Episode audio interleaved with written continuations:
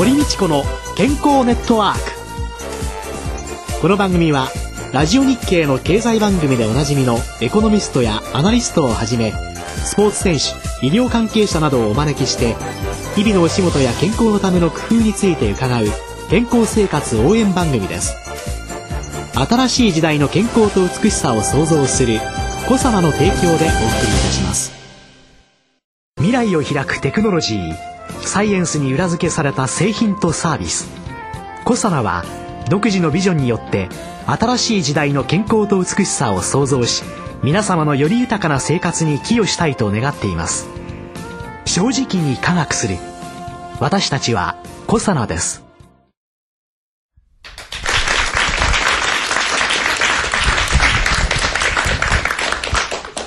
こんにちは、堀道子です。野和夫です。今週もラジオ日経のスタジオから落語家の柳家京太郎さんをお迎えして公開録音でお送りいたします。京太郎さんよろしくお願いします。よろしくお願いいたします。お願いし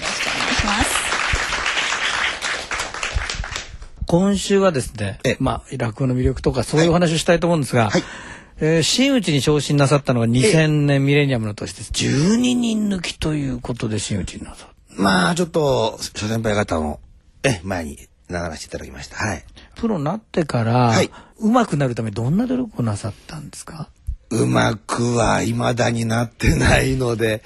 えーっとですね、うちの師匠が入門した時に言ってくれたセリフの一つにですね、その、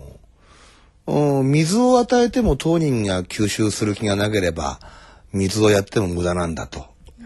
当人のやる気でしかないんだということですね。だから話のお稽古っていうのも我々も、まあ、前座のうちとかはね、たまに師匠が、おじゃあ稽古つけてやろうかってこともありますけど、ただやっぱり基本的にはこっちからお願いしてつけてもらわなきゃならないんですよね。その点でいくと、二つ目になってからも真打ちになってからも自分で動かないと仕事も来ないし、上達もしない。で、もっと下世話に言うとですね、話が上手くなりたい。お客様にもっと笑っていただきたいっていう気持ちはもちろんあるんですが、やっぱそれ以前におまんま食えなきゃと思うんですよね。おまんま食うために話が上手くなりたいっていうのもあるんですよ。うん。おまんま食うために笑いを取りたいっていうのもあるんですよね。で、で、また次使ってもらいたい。その評判聞いてこっちでも使ってもらいたい。で、これ、身も蓋もない言い方になっちゃうかもしれませんが、現実そういうことって、やっぱり、上手くなっていくんですね。鏡の前でずっと稽古してても上手くはならないんですよね。客前でやって、息遣いが聞こえるところでもっとお客さんの反応を見ながら、講座重ねていかないと、やっぱり本当に血の通ったものはなかなかできないんじゃないかと僕は思いますよね。そのためにはお客さんの前で喋る必要があるので、仕事がなければ自分でもって何らかの方法を使うっていうか、かけずり回って、会場を取って、えー落語会を、勉強会を多く開くとか、読んでもらったらさっき言ったように笑ってもらって、また読んでもらうようにする。またこっちからも読んでもらうにする。そういうことでもって、もしひょっとして多少でも腕が上がってるんだとすれば、そういうことはしてきましたよね。ええ。落語をこう聞きにいらっしゃる方たはいちというのは、はい。その聞いていて、とってもおかしかったってゲラゲラ笑って帰られる方や、ほんのりあったかくなって帰られる方や、あの技っていうものに感激されて帰ってかれる方や、はい。はい。まあそれぞれ人の受け取り方っていうのは違うんでしょうけれども、最近のマスコミを通じての様々なものっていうののん。笑いの質というのがね、うんなんだか相手を傷つけてしまって、うん。笑うという、を取るというようなね、そんな世の中に、みんな少し、実は、CM、あの、いろんなもので、マスコミ報道でみんな見てはいるんだけれども、はい。もうそういうものはちょっといらないよってうん。思ってる人たちっていうのが、落語や人の触れ合いというものをまた求め始めた、戻ってきたんじゃないかっていう、ね。ところもあるかもしれませんね。もちろんあのおテレビなどで、えー若いお笑いのね、えー皆さんが頑張ってやってらっしゃって、まあ、ともすればそれが過激になってしまったりとか、ともすれば仲間内同士とは言いながら、あ若干抽象に近いようなね、ことで笑いを取るような方法論になってしまったりとかって、まあ、言いたら仕方がない部分もあることがあるんですが、ただ、受け手側がちょっと縮小気味になっているという部分は、あるだろうなとは思いますよね。うん。その時に、ただね、落語って決して、あったかいばっかりのもんじゃないんですよね。うん。人とかちゃんと触れ合ってるものを描いてはいますけど、決してあったかいものばっかりじゃなくて苦味もいっぱい落語にはあるんですけど、ただそこには人と人がきちんと接してるという滑稽話にしても人情話にしても接し方はいろいろと物語によって違いますけれども人と人が接しているということを描いてはいるので、うんそういう意味では刹那的な印象はあまりない芸能だと思いますね。はい。言葉選んでますよ。誰がお笑いの仲間が来てか分かんないですからね。もうこっちは勝手なこと言えて、もう今のなんとかはとかって言いますけどね。俺はあの頑張るよみんな。聞いてる側、ええ、特にあのその病院なんかのね、え、あの入院患者さんをね、はいはい、対象にして落語とかあの、はい、がんの患者さんたちに向けてなさるとか、はいはいはい、それで笑うことによって、はいはい、もうねあの免疫力が高まっていくとかというようならしいですね、えー、聞く方は免疫力すごい高まっていくんでしょうけれども、はいはいはい、話す方はいかがなんですかね？えっとね身を削るようにしてる。どんだけ涙を流したことかと。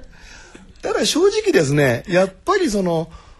うわーっと喜んでくださって終わってああ面白かったね今日っていう空気になった時って僕らもものすごく嬉しいですよ。それはね、うん、僕らの免疫力も高まってる気はしますね。うん。特に地方なんか伺ってお客様方が、都内ではもちろんそうなんですけども、ああ、面白かったね、今日来てよかったね、なんていうのは伝わるんですよね。その時にはね、あ、俺も今日来てよかったな、今日調子悪かったな、実はな、喉調子あんまり良くなかったんだけど、でもお客様方にとっては、ああ、よかったんだ、これが。ああ、よかった、よかったって嬉しい気持ちで、家路に着くことができるので、多分その時はこっちも免疫力が高まったと思いますね。ああ、インフルエンザどんとこいいですよね。うん、いや、問題が違いますけども、はい。今後どんな風な展開とかどんな話かになろうというふうにいつもお考えですか？えー、っとですねとりあえずもう数年先ぐらいのまでのことしか考えてないんですけども古典落語の基礎の勉強のし直し。これは23年前から言ってるんですがなかなかできなくって。ただ昨年平成21年は古典落語もしくはそれに準じる話を5席初演できたんですね、うん、だからそれをもうちょっと増やして前座でやるような話ももっと覚え直してやって、基礎を貯めてで去年の11月で46になりましたので50まであと4年。その中でいろんな経験をしたり勉強も芸の勉強もしたり休みも取ったりなんかしながら、いろんなものに触れて、蓄積をして楽しい50代のおっさんになってですね その時にはまだ楽しい50代のおっさんの新作落語をガンガン作りたいのでそのために40代の後半あと4年間は使いたいなと思いますね。ちょっとだからゆったりしたペースで活動していきたいと思います。はい、昨年11月12月はずいぶんお忙しくて1日か2日しか休まなかったっていう。10月は休みが1日だったですね、11月も2日しか休みなかったですね。12月もまあちょっと意識的に固まって年末だったんですけども、えっとそれに至るまでは1日しか休みなかったですね。はいだってあのこの川柳のらりくらりですか、はい、これ全部本当に300も400も来る中全部ご覧になるそうですね。いやいやいや1000ぐらい来てる。ああの300枚400枚。あ枚ですか？1枚のハガキに5句まで書けるので句を。ああ全部ご覧になる。全部見ます。だ編集部で選んでっていうことはしてないです。いや編集部で選んでるのかと思ってましたね皆さん。全部読んでますよ。今日お持ちのカバンの中には全部それ入ってるんだそうです。はい。だから休みっつってもね、結局そういうことしてるんですよ。だから実質休みじゃないですね。実質休みじゃないことの方が多いですね。うん、だからあのもしお気になってる方でもってですね、いつも投稿してるけども乗らないって方。あのね悪いけどごめんなさいね。大変なのよ。ちゃんとでも見てると。見てますよ。皆さんね、本当にね、また乗らねえとか、ね、どういうつもりで乗せねえっていう方もいらっしゃいますが、選んでごらんなさいよ、あった。大変なのよ。以上。あの、3ヶ月ほど前に、私は乗らなかった。乗らな私は乗らなかった。去年ね。私、時々日本語がわからない。何をおっしゃっているか、えー、送ったんですか？送っちゃったんです。単なるファンじゃだけじゃないんです私。ああじゃあこれから編集部で選んでもらいましょうか？あの マジックで私の名前これから大きく書いときます。わかりました。でもねそれ全然関係ない。全然関係ない無駄な努力であじゃあ皆さんも関係ないそうです。でもこの落語家というご職業ねいい50代のとおっしゃいましたけれども、はい、いい60代いい。70代、はい、いい80代と、ね、ずっとね声が出る限りその蓄積とい。ろんなものを全てこう人生ってねなんとなくこう50代でこうピークがあってその後こうやって下がっていくっていうこういう山のような人生を思い浮かべてしまうけれども、はい、実は亡くなる時が最高の。ああいいですね。俳優の石丸健次郎さんとお話した時に、えー、今日が一番若いんだよって言われましたね。みんな振り返るから今日が一番年寄りっていうふうに思うしもう40いくつだもう50いくつだと思うけども、うん、これから自分の人生の未来を見たら今日が一番若いんだぜって石丸さんに言われてその通りだなと思いました。本当いいことですね、うん、俺今日一番若いんだと思ってるんで、えー、うん、そう思えば非常に楽しみですねこれからが。はい。そうですね。はい、じゃあこれからずっと良い60代、はい、70代最高になっていただくためにですね、はい、体調管理でございますけれども、あの 伺いましたのが、はい、ちょっと個人情報でしょうかね、はい、尿酸値が高いということはとマイクで言ってしまう私ですが、どうぞどうぞ。あの最近測ってませんが、はい、あの最高で11まで行きました。いやいやいやいやいやいやそれはいけないですよ、いけないらしいです相当今 いやいや本当にびっくりしたよ っていうか。最高11まで行きました私。どこかに尿酸の塊あって痛風の発作が起こるかもしれないし。もう発作ガンガン起こりまくりですよ。心筋梗塞脳梗塞も心配ですので。世の中の皆様尿酸値は下げていただく方がよろしくございます。ファンいっぱいいますから、はい、頑張っていただかなきゃいけないんですから気をつけましょうユリノームっていうんですか？お薬はほぼ毎日の、ほぼなんだよ。あのほぼじゃなくて毎日。毎日ですね。はいほぼじゃなく毎日。飲んではいるんですが、はい、そして尿を中性近くしていただきますと、あの尿酸がよく溶けて出ていきますので、あのお肉ばっかり食べますと、尿が酸性になりますので、尿が酸性になると尿酸が溶けませんのであの結石になったりするとはいいけませんので、お野菜をたくさん取りお野菜ですね。はいファイバーも食物繊維をお取りになり何週間か前におっしゃってたファイバーですね。何週間か前に言ってたファイバーをお取りいただいて、はい、尿酸値を下げていただき、はい、脳梗塞心筋梗塞にならないでお酒もそうですね。はい2日にわたってお飲みにならないように、はい、ということで、私の話は、あ健康番組でございます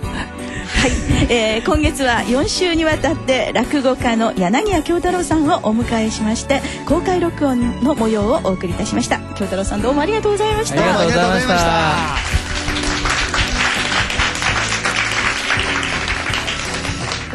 来週からは日本渡航医学学会副理事長の大越博文さんをお迎えしまして1月21日に実施しました公開録音の模様をお送りします堀道子の健康ネットワークお相手は堀道子との方でございました。それでは皆さんごきげんよう。さようなら。